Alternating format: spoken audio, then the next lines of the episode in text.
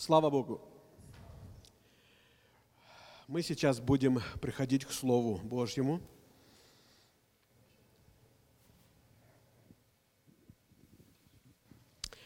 Читая его, стараясь понимать, что это Слово говорит. Поняв, послушайте, поняв, мы должны взять себя на обязательство – для обязательства его исполнить. Иначе, если мы не собираемся его исполнять, нет смысла нам понимать, нет смысла его говорить.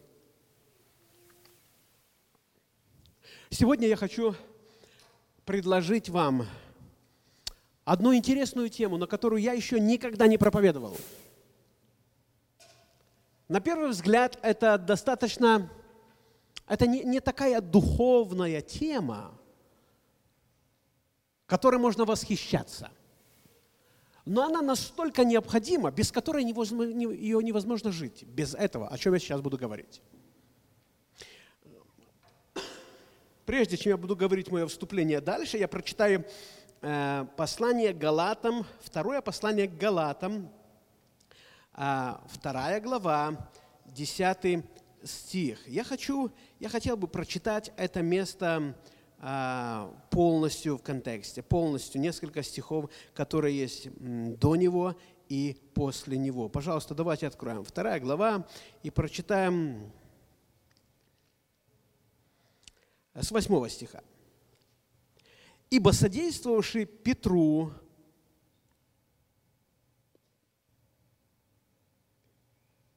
Ибо содействовавший Петру в апостольстве у обрезанных, содействовал и мне у язычников. Он говорит о Духе Святом. И узнав о благодати, данной мне, Иаков, Кифа и Иоанн, почитаемые столпами церкви, подали мне и Варнаве руку общения, чтобы нам идти к язычникам, а им к обрезанным, то есть к евреям. Только чтобы мы помнили нищих, что я старался исполнять в точности. Здесь апостол, смотрите, апостол Павел говорит о том, а, кто его послал на служение, кто его выбрал, кто его утвердил. Он тщательно рассказал о том, что уже существующие христиане признали его своим апостолом. И он здесь пишет о Иакове, Петре и об Иоанне. Их называли столпами церкви. И вот он пишет, еще раз послушайте, Э, узнав о благодати, данной мне, старшие апостолы подали мне руку общения. То сказали, апостол Павел, давай вместе будем делать это дело. И они передали апостолу Павлу одно повеление. Проповедуя Евангелие, открывая церкви, апостол Павел, пожалуйста, может, они назвали его не апостол Павел, а назвали его просто Савл – они говорили ему, Петр, Яков, Иоанн, говорили, Савл, где бы ты ни был, где бы ты ни утверждал Евангелие или основывал церкви, не забудь нищих людей. И апостол Павел говорит, я это исполнил или исполняю в точности. Сегодня я хотел бы вам показать в Священном Писании – Какое отношение должно быть церкви к нищим, бедным? Как много Писание говорит об этом? Может быть, вы еще не думаете так, вы будете удивлены, как много Писание говорит об этом. Как много сам Господь говорит об этом. Как много первая церковь участвовала в этом. И это должно быть частью современной церкви. Я думаю, чтобы а, дать какое-то определение бедному или нищему, а, вы можете почитать. На самом деле, а, слово нищий или бедный, оно именно, именно имеет это значение. Бедняк – человек, не способный оплатить за себя, человек, которому трудно, это обычно низшие слои населения – а это обычно люди, которыми пренебрегают, которых никуда не зовут, В последующих притчах Христос говорил, что этих людей не стараются приглашать в друзья, их не стараются приглашать в гости, их пренебрегают. Они в ответ чувствуют себя обделенными, одинокими, покинутыми, никому не нужными. И эта пропасть расширяется. Вы знаете, что одна из самых социально обеспеченных стран в мире – это скандинавские страны, Швеция, Швейцария. И она уникальна тем, что там очень маленький разрыв между богатыми и бедными. И одна из стран где-то ярко выражена, так, где мы с вами живем, Канада, наш южный сосед, Америка – там это очень ярко выражено. Может быть, еще такие, как Дубай, Кувейт, вот те города и страны, э, Арабские Эмираты, Саудовская Аравия, там тоже богатые, это очень богатые, а бедные, это очень бедные, нищие.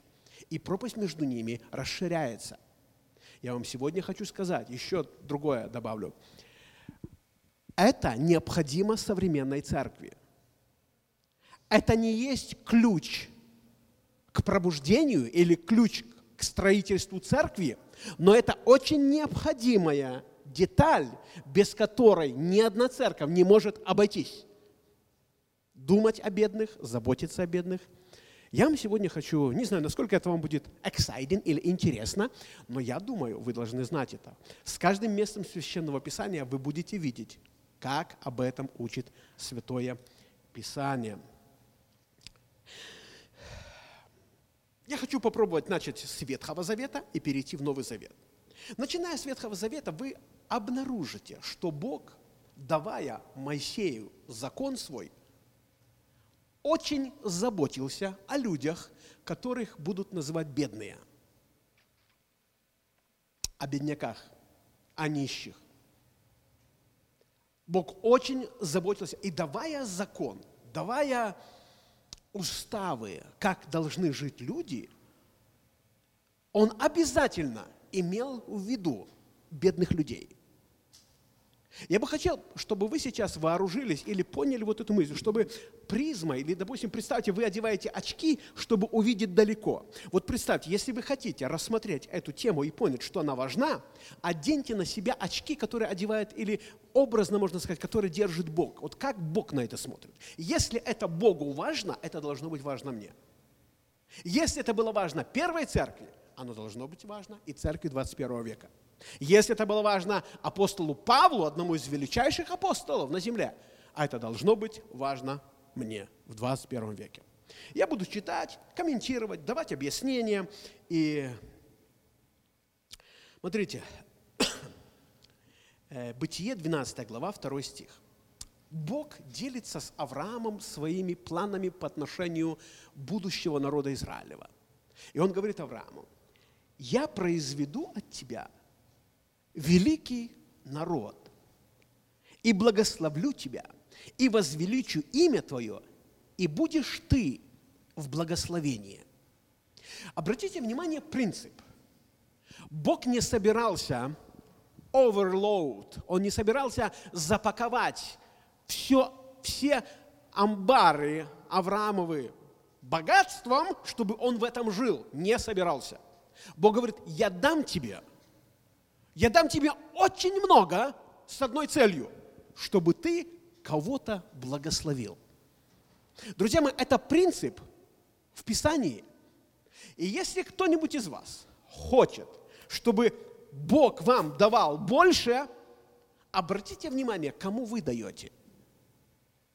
Обратите внимание, если люди, которые за вас благодарят Бога, вы не должны, и я не должен быть амбаром, складом, хранилищем этих богатств. Я должен, чтобы через меня это от, от Бога пришло и через меня пошло дальше. И чем больше я от меня уходит, тем больше ко мне придет. Я вам сейчас покажу это Писание. Я не хочу сейчас говорить о том, как много вы должны делать. Нет, это не моя цель. Моя цель показать вам, что такая истина в Библии есть. А дальше вы будете поступать настолько, насколько у вас хватит веры. Итак, Бог говорит, ты будешь в благословении. Может ли кто-нибудь из вас вспомнить, когда это обетование первый раз было исполнено? То есть Бог говорит, Авраам, твои потомки, будут многочисленны. Я благословлю тебя так, что ты, твои потомки будут благословением для мира. Можете ли вы вспомнить в Священном Писании, когда это первый раз случилось? Я вам помогу. Первый раз это случилось во времена Иосифа. Иосиф – это прямой наследник Авраама, и это случилось во времена Иосифа. Вы помните, его продали в Египет, потом он попал в тюрьму, потом через то, что Бог давал ему мудрость, откровение, он выбрался из тюрьмы и стал советником у фараона. Он стал вторым после фараона. Фараон был только престолом выше Иосифа. И Иосиф спас весь Израиль и тогдашний мир от голода. Он предложил, давайте строить амбары и собирать по много зерна, потому что через 7 лет наступит голод. Они сделали так, были спасены. А теперь подумайте. Иосиф не был пастором. Иосиф не был апостолом. Иосиф не был священником. Он был городским управителем. Подумайте теперь. Мы можем благословлять этот мир не только проповедью с кафедры, не только евангелизационными собраниями. Бог хочет, чтобы мы благословляли этот мир абсолютно на всех уровнях его жизни – вот смотрите, если я вам предложу такую мысль, напишите, напишите книгу о самых выдающихся Божьих людях в Библии. Чьи имена пришли бы вам на память? Конечно, цари, пророки, священники, люди, через которых Бог что-то делал. И в этот ряд мы поставили бы Иосифа, правда? Но Иосиф ни царь, ни священник, ни пророк. Он просто занимался распорядительством в стране, называемой Египет. Благодаря ему они так мудро хранили зерно, что последующие семь лет голода не сломили Египет, и он продолжал быть большой нацией. Друзья мои, Бог собирается благословить вас, собираясь благословить вас, Он не, не только думает о том, чтобы благословить вас, и вы хорошо в церкви пели – чтобы вы взяли микрофон и проповедовали. Не только этим. Благословляя, Бог может благословить вас быть успешным управителем любой компании, быть хорошим менеджером, Божьим человеком, быть хорошим, может быть, в правительстве. Бог, собираясь благословить вас, может благословить в любом, не только, говорю, в церкви. Это одна сторона жизни. Поэтому заботиться о нищих – это не есть что-то не библейское, не духовное. Это часть нашей христианской жизни.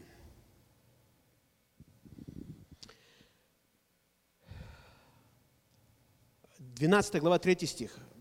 Продолжает Бог. «Я благословлю благословляющих тебя, и злословящих тебя прокляну, и благословятся в тебе все племена земные. Заметьте, чем благословятся? Когда, конечно, впоследствии это Христос, но до Христа еще прошли тысячелетия. Бог благословил людей сегодня через израильский народ мудрыми людьми, нобелевскими лауреатами. Это благословение для нас, правда? Хорошо, я, буду, я продолжаю. Есть еще в Библии одно понимание, на которое я хочу обратить ваше внимание. Слово «праведник». Какая одна из характеристик праведного человека? Вот как, если вам пришлось бы нарисовать портрет или в своем воображении праведного человека, как бы его себе представляли? Праведный – это, наверное, очень добрый человек, которому можно прийти, он рассудит тебя. Это щедрый. И одна из характеристик праведного человека, что он очень милосерд к людям, которые не имеют так, как умеет он. Я читал одно очень скрупулезное изучение праведников во второзаконии, книга второзакония. Детальное изучение слова «праведник». Смысл этого человека заключается в том, что он никогда не считает его личное богатство именно моими. Он считает свое принадлежащим обществу в, напра... а, а, Противоречие ему нечестивый, кого обычно называют нечестивым? Который, которому абсолютно все равно на ближних, на других людей. Нечестивые думают только о себе. Нечестивые думают только о том, что все мое мое и твое мое. Нечестивые именно об этом думают. Они не думают о том, как помочь другому человеку. Нечестивые не думают, как помочь бедному. Вот в этом и их нечестие. Праведник, его характеристика, потому что он настолько добр, что он никогда не закроет свои глаза на нищего человека. Поэтому будьте праведниками.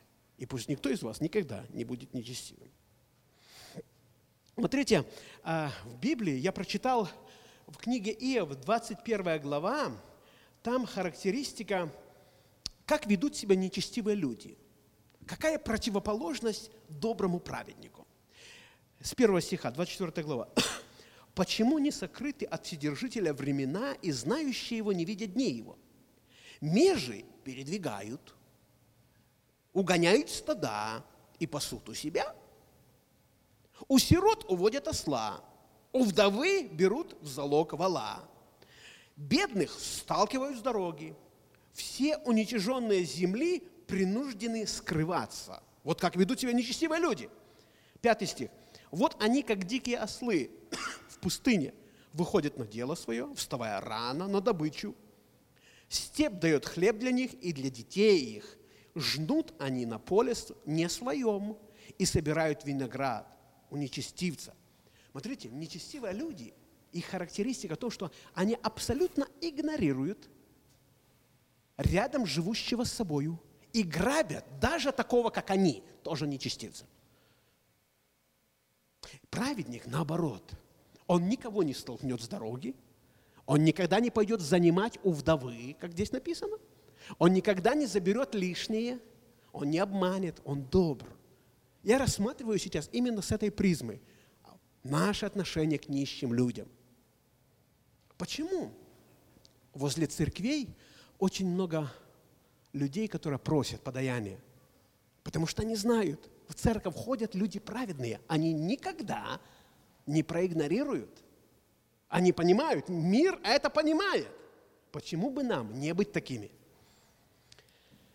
Хорошо.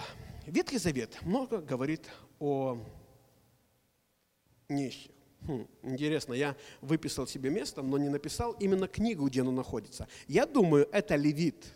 Я думаю, это Левит или Исход или Левит. 23 глава, 10 стих, 11 тоже. Смотрите, Бог дает повеление о том, как заниматься, как вести свою жизнь, а, как садить поля, как засевать поля. Бог очень... Бог не просто поселил людей на земле и говорит, делайте, что хотите. Он дал инструкции. И вот он говорит так. Шесть лет засевай землю твою и собирай произведение ее.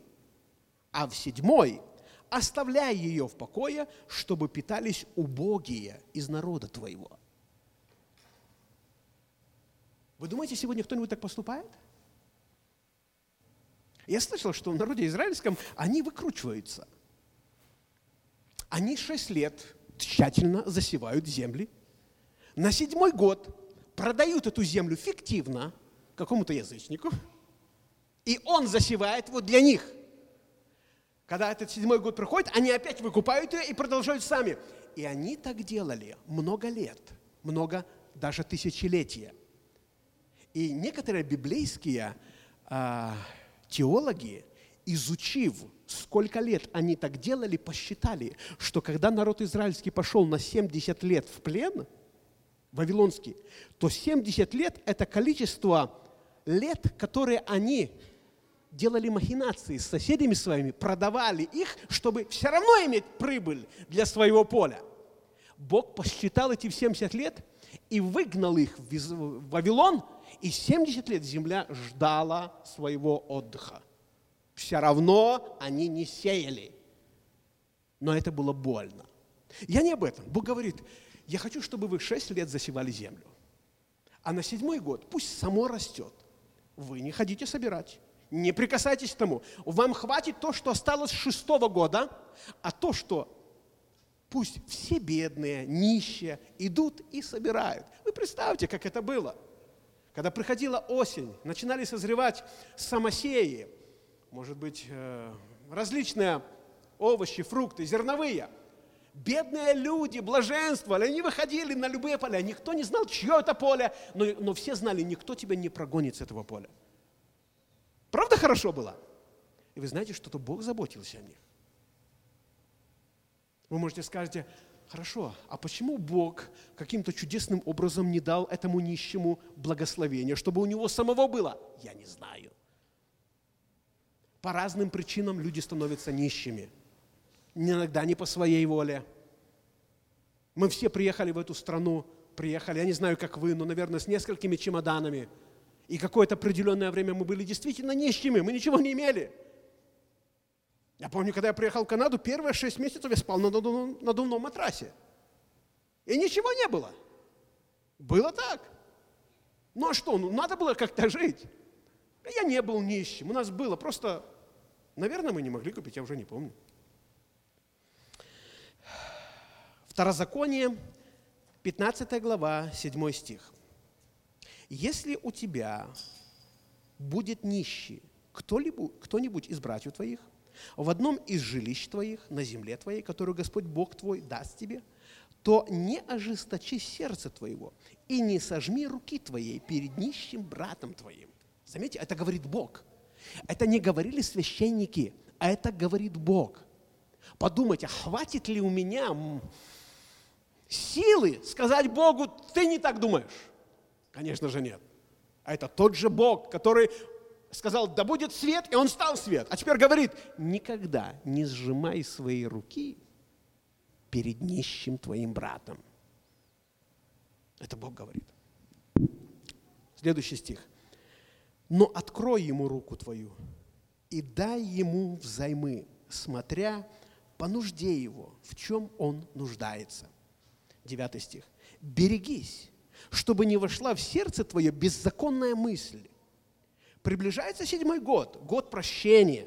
И чтобы от того глаз твой не сделался немилостив к нижнему, к нищему брату твоему, и ты не сказал ему, кто, ибо он возопьет на тебя Господу, и будет тебе грех. Вы знаете, как было в Израиле? Я одолжил у вас осла, помощь моему хозяйству. Если я продержал его шесть лет, то на седьмой год он мой. Все, и вы не можете требовать у меня его. Хорошо, чтобы так было, да? Пошел в банк, взял моргач на седьмой год, он оплачен. Поэтому поймите, мы живем не под библейской схеме. Мир этот живет по своим законам.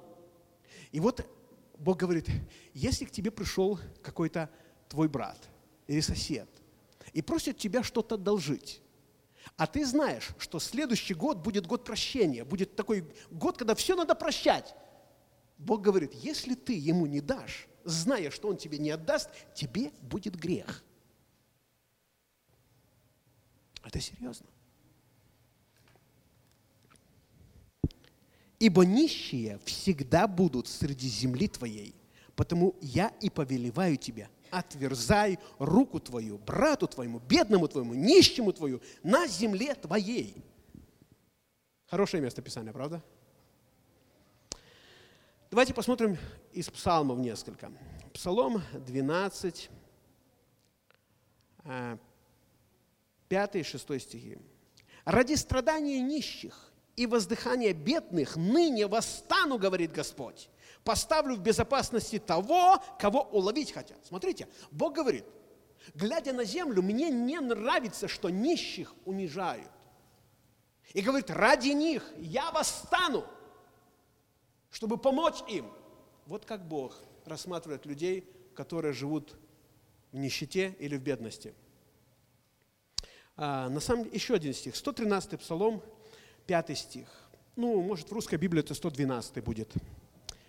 Кто как Господь, Бог, который, обитая на высоте, преклоняется, чтобы презирать на небо и землю, и из праха поднимает бедного, из брения возвышает нищего. Вот Господь наш. Послушайте, вот это его сердце. Если это сердце, если Божье сердце озабочено нищими людьми, Я хочу спросить вас, как часто вы думаете о людях, у которых ну, ничего нет, или у которых конкретно ничего не хватает? Поверьте, я, я-то сам не знаю, почему это проповедую сегодня вам. Но я думаю, вы сейчас увидите, перейдя в Новый Завет, это есть часть нашего с вами жизни на земле. Это в сердце у Бога, это в сердце у нас. Мы думаем о людях, у которых ничего нету. И Бог говорит, кто как Господь преклоняется, чтобы помочь бедному и нищему. Читаем дальше. Э, Псалом 14, 31 стих. «Кто теснит бедного, тот хулит Творца его. Чтущий же его благоволит нуждающему». Вот смотрите как. Кто притесняет бедного – тот хулит Творца, который сотворил этого бедного. И наоборот. Сразу же наоборот. Чтущий же его, чтущий же Бога, благотворит нуждающемуся. Понимаете? Иногда мы говорим, Господь, я люблю Тебя. Бог говорит, я знаю. У тебя есть друг, сосед, близкий, знакомый тебе человек, у которого, может быть, сегодня есть нечего. Я знаю, что ты меня любишь. Но вот какая формула? Игнорирующий бедного хулит Творца. Любящий Бога никогда не проигнорирует бедного.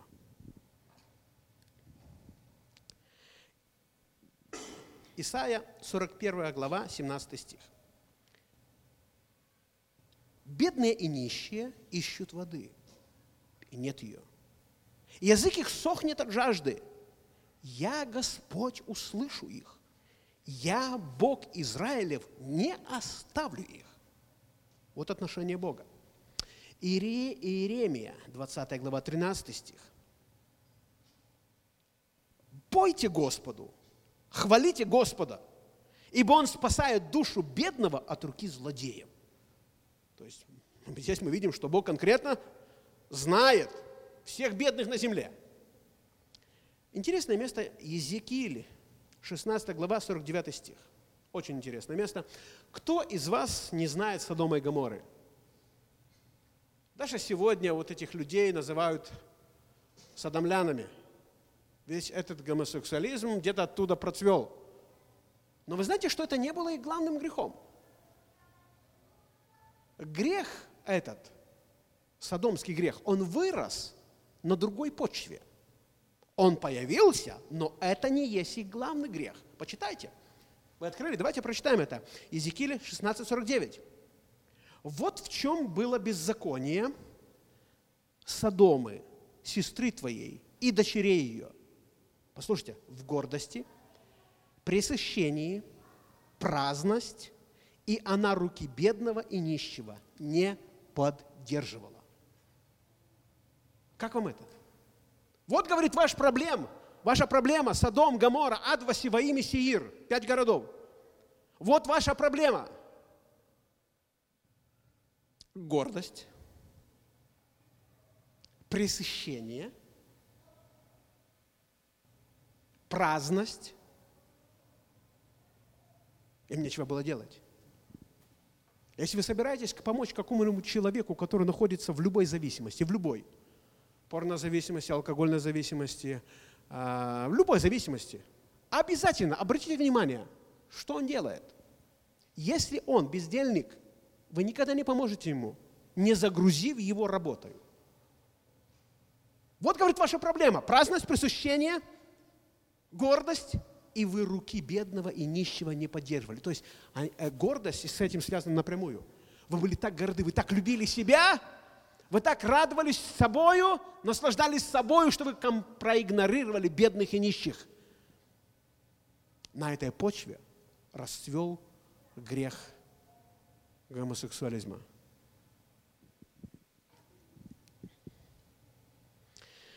Давайте прочитаем Исаии, 58 глава, 3 стих. Исайя 58.3. Тоже интересное место. Почему мы постимся, а ты не видишь? смиряем души свои, а ты не знаешь. Вот в день поста вашего вы исполняете волю вашу и требуете тяжких трудов от других. Четвертый стих. Вот вы поститесь для ссор и распри, для того, чтобы дерзкой рукой бить других. Вы не поститесь в это время так, чтобы голос ваш был услышан на высоте. Как много здесь тем можно осветить. Таков ли пост, который я избрал, день, в который человек томит душу свою, когда гнет голову свою, как тростник, и подстилает под себя рубище и пепел, это ли назовешь постом днем угодным Господу? Послушайте внимательно. Вот пост, который я избрал. Разреши оковы неправды. Развяжи узы ярма.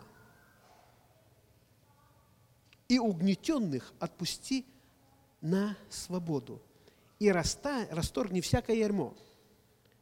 Раздели с голодным хлеб твой, и скитающихся бедных веди в дом. Тогда увидь, когда увидишь нагого, одень его, и от единокровного твоего не укрывайся.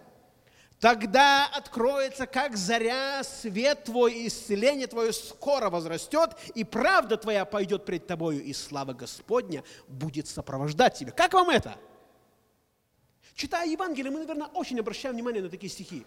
Я хочу, чтобы слава Господня меня сопровождала, чтобы Господь был со мной везде. Будет только. Ты постелся? Как ты относишься к людям? Может быть, ты так составил контракт, что они не могут выполнить его. Они в бремени живут. Написано, расторгни всякое ярмо. Освободи людей, которых ты обложил какой-то данью, каким-то правилами, освободи их. Пусть они не будут зависеть от тебя, что они стали нищими. Освободи их. Расторгни всякое ярмо. Пойди, возьми голодных, приведи в свой дом. Ты в посте, ты не ешь, а голодный будет есть. Раздели с бедным твой хлеб.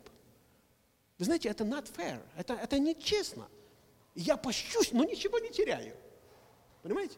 Я пощусь, но в моем холодильнике мой бутерброд ждет меня. И как только исполняется 7 часов вечера, я попросился целый день, я открываю холодильник и ем его. Я ничего не потерял. Даже 20 граммов веса не потерял. Но Библия говорит, слушай, ты не, ты не ешь. Вот амаунт или определенная еда, которую ты собирался съесть сегодня, но ты ее есть не будешь, дай ее нищим. Отвези ее кому-нибудь. Пусть кто-то съест. Ты же постишься, тебе же не надо сегодня. И Бог говорит, я избрал такой пост. Вот какой пост. Конечно, я, я, твое исцеление скоро возрастет. Почитайте еще раз эти слова. Тогда откроется, как заря свет твой, и исцеление твое скоро возрастет, и правда твоя пойдет пред тобою, и слава Господня будет сопровождать тебя. Вы хотите сопровождения славы Господней? Дальше. Тогда ты воззовешь, и Господь услышит. Возопьешь, и Он скажет, вот я. Когда ты удалишь из среды своей ярмо, перестанешь поднимать перст и говорить оскорбительное – и отдашь голодному душу твою, и напитаешь душу страдальца, тогда свет твой взойдет во тьме, и мрак твой будет, как полдень. 11 стих. «И будет Господь вождем твоим всегда, и во время засухи будет насущать душу твою, и уточнять кости твои. Ты будешь как напоенный водою сад, как источник которого воды никогда не иссякают». Слава Богу! Вы представляете, какие благословения? И вот все эти благословения, иногда мы об этих благословениях постимся и молимся вот здесь. Может быть, нам нужно уделить этому внимание и подумать, может, я кому-то могу, бедному, нищему. Я вот так себе думаю. Вы едете, это, конечно, очень острая тема. Я бы хотел об этом поговорить более детально, практически. Но это будет, наверное, не воскресенье. Допустим, самая распространенная форма подаяния людям – это на дороге кто-то тебе просит дать доллар. Вообще говорят, что эти люди не бедные, но я не знаю этого, насколько они богаты. Знаете, по-разному. У одного суп редкий, а у другого жемчуг мелкий. Вроде по-разному бедные. А, один считает себя ущемленным, что не может купить себе лучшую машину, а другой вообще ее не имеет. Но обратите внимание, даже пусть нечестивому, Вы протираете, стираете свою руку, даете доллар или 5 долларов, минимальная канадская банкнота 5 долларов. И какой бы он нечестивый не был, он, он, я думаю, обязательно скажет God bless you. Правда? И вот смотрите, Давид пишет, Давид в одном псалме пишет, благословение погибающих приходили на меня. Может быть, тот человек и в ад пойдет, если не познает Бога. Но поскольку он на меня призвал имя всемогущего Бога, я буду благословен. Он, может, пойдет в ад, я буду благословен. Он открыл свои уста и сказал, God bless you. И не он меня благословляет, Бог меня благословляет. Я не обеднел. Он не стал богатым. Он будет продолжать завтра стоять на этой дороге бедным. Но мы здесь говорим о Боге. Я думаю, у Бога все эти случаи записаны. Хорошо. Как Христос относился к нищим? Давайте перейдем в Новый Завет. Э, в Нагорной проповеди есть одно слово, 5 глава, 3 стих Матфея, там написано «блаженные нищие духом, ибо их Царство Небесное». Конечно, можно быть богатым на доллары, но нищим духом. Можно быть наоборот, бедным на доллары, но очень богатым духом. Я думаю, это тема для разговора, для другой моей проповеди. Я приду к этому. Но здесь говорится «блаженны нищие духом». А, это другая тема. А, вот что Матфея 11 глава, 4-5 стих. История об Иоанне Крестителе. Вы не устали? Или может мне заканчивать уже? Может уже у вас все предполагаемые нищие обеспечены? Вы только ждете, чтобы закончилось собрание, и вы, и вы сразу же перечислите им хоть пару сот долларов, чтобы... Э, ничего, дайте мне еще несколько минут, у нас есть время, я, я закончу свою проповедь. И сказал им Иисус в ответ – Значит, Иоанн Креститель сидит в тюрьме за то, что проповедовал Евангелие. И не только за то, что проповедовал Евангелие. Он своего правителя публично обвинил в том, что правитель живет с женой его брата. То есть у правителя был брат, и он у него забрал жену. Иоанн публично ему об этом сказал. Вы знаете, сегодня мы иногда говорим, зачем нам вмешиваться в политику, обвинять, осуждать других – ну вот вам пример. Как это Иоанна касалось? касалось? Проповедь Иоанна должна была быть о Христе. Ведь он предтеча, он, он предвозвестник Мессии. Но почему-то он не обошел и правителя и сказал, ты забрал у брата жену, и это неправильно. Зато он его посадил в тюрьму. Находясь в тюрьме, Иоанн знал, он пророк, он двоюродный брат Христа. Христос точно его вызволит. И он посылает ему письмо. И вот эти люди приходят и говорят, ты Христос или нам ждать другого? Нас Иоанн послал. И Христос отвечает им. И сказал им Иисус в ответ, 4, 4 глава, 4, 4, 4 стих, 11 глава Матфея. «Пойдите, скажите Иоанну, что слышите и видите. Бедные, слепые прозревают, хромые ходят, прокаженные очищаются, глухие слышат, мертвые воскресают, и нищие благовествуют. На самом деле Христос э, обратился, и смотрите, как дальше написано. И возвратившись, раб тот сказал господину не пришли. Тогда, разгневавшись, хозяин дома сказал рабу своему, пойди скорее по улицам, переулкам города, приведи сюда нищих, увечных, хромых, слепых. Вы представляете, как находиться в обществе, где все до одного человека инвалиды, нищие, от них плохо пахло, они не пользовались дорогим парфюмом, они приехали не на машинах, не на валах, не на ослах, они еле пришли, ползя по земле, они нищие – Я думаю, у этих нищих было очень хорошее настроение, правда? Может, у меня нет, но у нищих. У меня нет. А вообще, а кто говорит о тебе? Кто говорит обо мне сейчас? Мы говорим о том, что мы должны делать. Мы говорим о Боге, мы говорим о Царстве Небесном. Это притча о Царстве Небесном, а не о тебе. Потом в 16 главе Луки тоже написано, был также некоторый нищий именем Лазарь, который лежал у ворот, в струпе. Вот не случайно, не случайно притча. Богатый и нищий. Богатый в ад, нищий в рай. Вот ну почему так написано? Я не хочу сказать, что все богатые идут в ад. Нет, абсолютно нет. И все нищие идут в рай. Тоже неправда. Но такая притча есть в Евангелии. Рассудите, как хотите. Вы мудрые. Закхей, возьмите Закхея, 19 глава. Когда Иисус, Дух Святой, обличил Закхея в его коррумпированности, он не выдержал. Он стал говорить, Господь, всех, кого обидел, воздам в четверо, а половину, все, что имею, отнесу нищим. Христос говорит, вот, наконец, этому человеку пришло спасение. Первая церковь. Римлянам 15.26. Первая церковь. Написано, апостол Павел пишет, «Ибо Македония и Ахая усердствуют некоторым подаянием для бедных между святыми в Иерусалиме». Первая церковь усердствовала подаянием для бедных. Дальше, Римлянам 15, 25. Павел говорит, а теперь я иду в Иерусалим, чтобы послужить святым.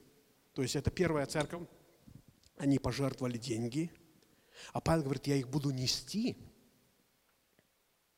в Иерусалим. Павел, ты проповедник. Но Павел говорит, мне же поручали исполнить, и я это делаю.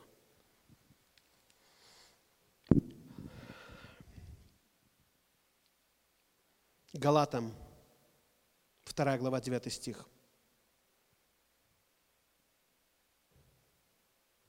Я вам читал уже это место, давайте пропустим его.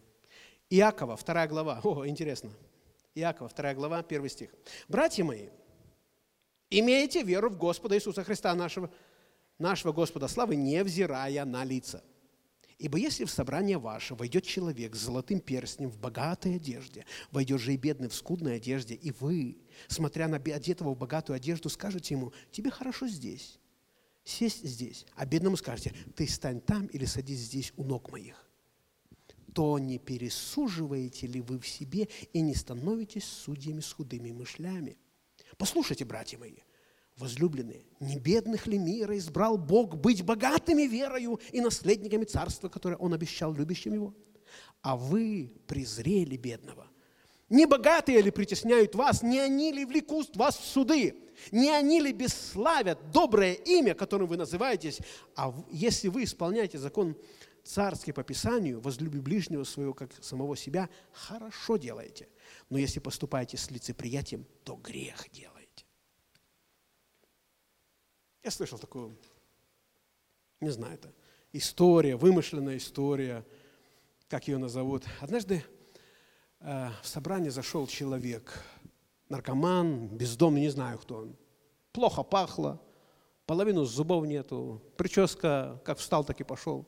И пришел, зашел в церковь, понял, что здесь что-то будет интересно, самый первый ряд сел.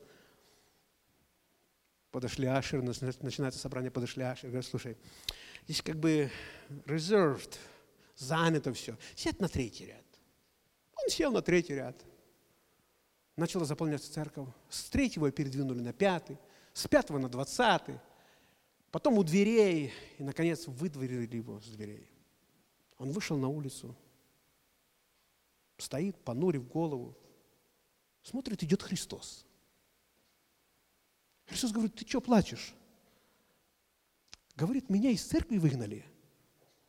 Христос говорит, меня из этой церкви уже лет 20 назад выгнали. Не удивляйся. Друзья мои, это сердце Христа.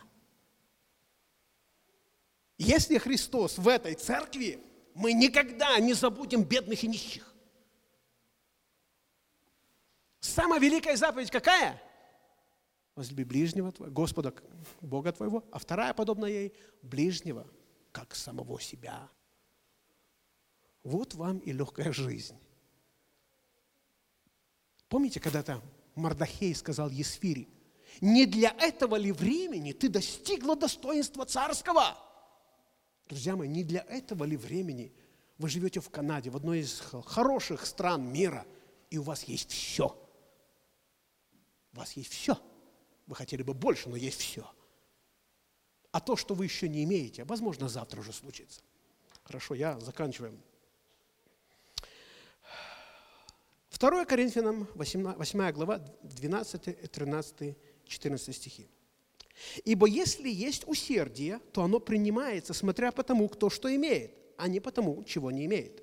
Не требуется, чтобы другим было облегчение, а вам тяжесть, но чтобы была равномерность. Ныне ваш избыток – восполнение их недостатка, а после их избыток – восполнение вашего недостатка, чтобы была равномерность. Как написано, кто собрал много, не имел лишнего, кто мало, не имел недостатка. Благодарение Богу, вложившему в сердце Титова такое усердие к вам. Здесь Павел вспомнил, что когда народ израильский шел из Египта – они собирали манну. Помните, манну собирали. И так написано, кто собрал много, у него не было лишнего. Вы думаете, оно уменьшилось само собой? Нет, он дал тому, у которого не было. И апостол Павел говорит, это не обязательно сегодня взвалить на одну церковь, помогать другим бедным. Нет. Он говорит, должна быть равномерность. Если у тебя сегодня есть, дай тому, у которого нету. Потому что когда у тебя не будет, он даст тебе. Я не говорю вам сегодня, опустошите свои кошельки, я не, не манипулирую вами, но я хочу сказать, если у тебя есть, дай тому, у кого нету. Потому что, может быть, настанет время, у тебя не будет, и тебе кто-то даст. Это Евангелие. 2 Коринфянам 9, 1, 16. С 1 по 16, но я не буду все читать, я читаю 15, 16, 17 стихи. «Если брат или сестра наши не имеют дневного пропитания, а кто-нибудь из вас скажет, идите с миром, грейтесь, питайтесь, но не даст вам потребного для тела, что пользы? На практике очень просто. Вы подошли, вы знаете, что вашего брата нет, вы подошли, Господь да благословит тебя, веруй, стой вере, надейся, я за тебя молюсь. Павел пишет, что пользы?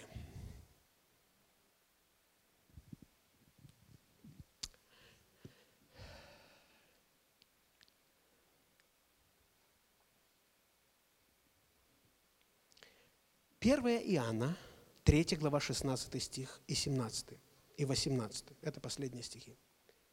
Любовь познали мы в том, что Он положил за нас душу свою. Послушайте, и мы должны полагать души свои за братьев. Кто имеет достаток в мире, но, видя брата своего в нужде, затворяет от него сердце свое, как пребывает в нем любовь Божья? Дети мои, станем любить не словом и языком, но делом и истиною. Это последний стих, который я собирался сегодня прочитать.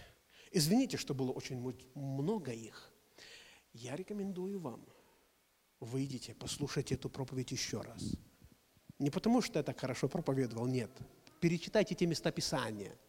Если хотите, я вам вышлю этот конспект по интернету, по имейлу. Но, друзья мои, послушайте, это необходимая часть миссионерского служения христиан на земле. Делать добро и делать много. Не закрывать свое сердце. Иначе говорит Павел, Иоанн, как же у вас любовь Божия, если ты закрыл свое сердце? Я молюсь о том, чтобы ваши сердца были распахнуты. Чтобы Бог много давал вам, и чтобы с другой стороны они были также распахнуты, и вы много давали другим. Я благословляю вас, чтобы у вас никогда не заканчивалось чтобы вы были щедры и богаты на любое доброе дело, чтобы у вас деньги не заканчивались, хорошее настроение не заканчивалось, чтобы у вас всех работы были, чтобы вы постились, чтобы вы думали о бедных и помогали бедным, пожалуйста. Это необходимое условие церкви, потому что бедные ощутят это. Они, может быть, не хотят слушать наших проповедей, они не хотят приходить в церковь, они последнее место считают, куда они пошли бы, это церковь. Но если вы им где-то на улице поможет, поможете, они скажут себе, я должен послушать, что они там делают. Таким образом, он получит спасение. Пусть благословит всех вас Господь. Я не призываю вас сейчас выходить наперед и жертвовать деньги. Нет. Не призываю вас обещать, сколько вы пожертвуете. Нет. Переварите это. И начиная, может быть, со среды, до среды, сделайте какой-то план. Помогите кому-нибудь. Во имя Иисуса Христа. Аминь. Давайте встанем для молитвы.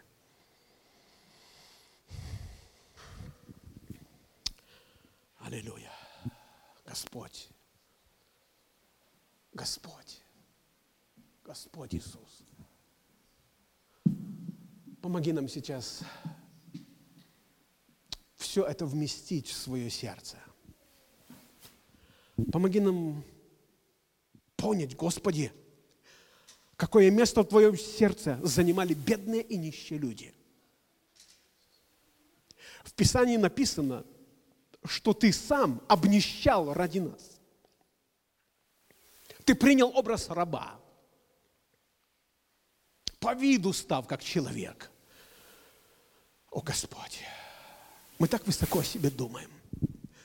Мы так довольствуемся, что нам хорошо, что даже малейшие проблемы считаем гонением на свою жизнь.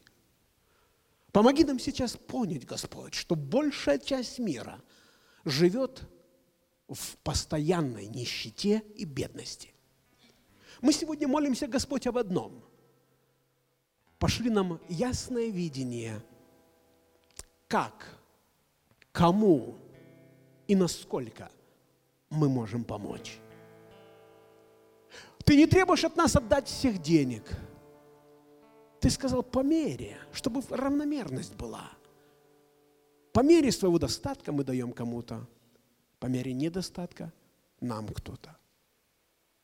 Отец, во имя Иисуса Христа, благослови каждого мужа в семье быть финансовым обеспечителем, обеспечителем своей семьи. Каждую жену и детей мудро из расход тратить деньги, распоряжаться финансами, Господь. Пусть в наших, Господь, планах будет обязательно выделять, кроме десятой части Богу, пусть у нас будет конверт, где мы хотели бы дать кому-нибудь, у кого нету сегодня.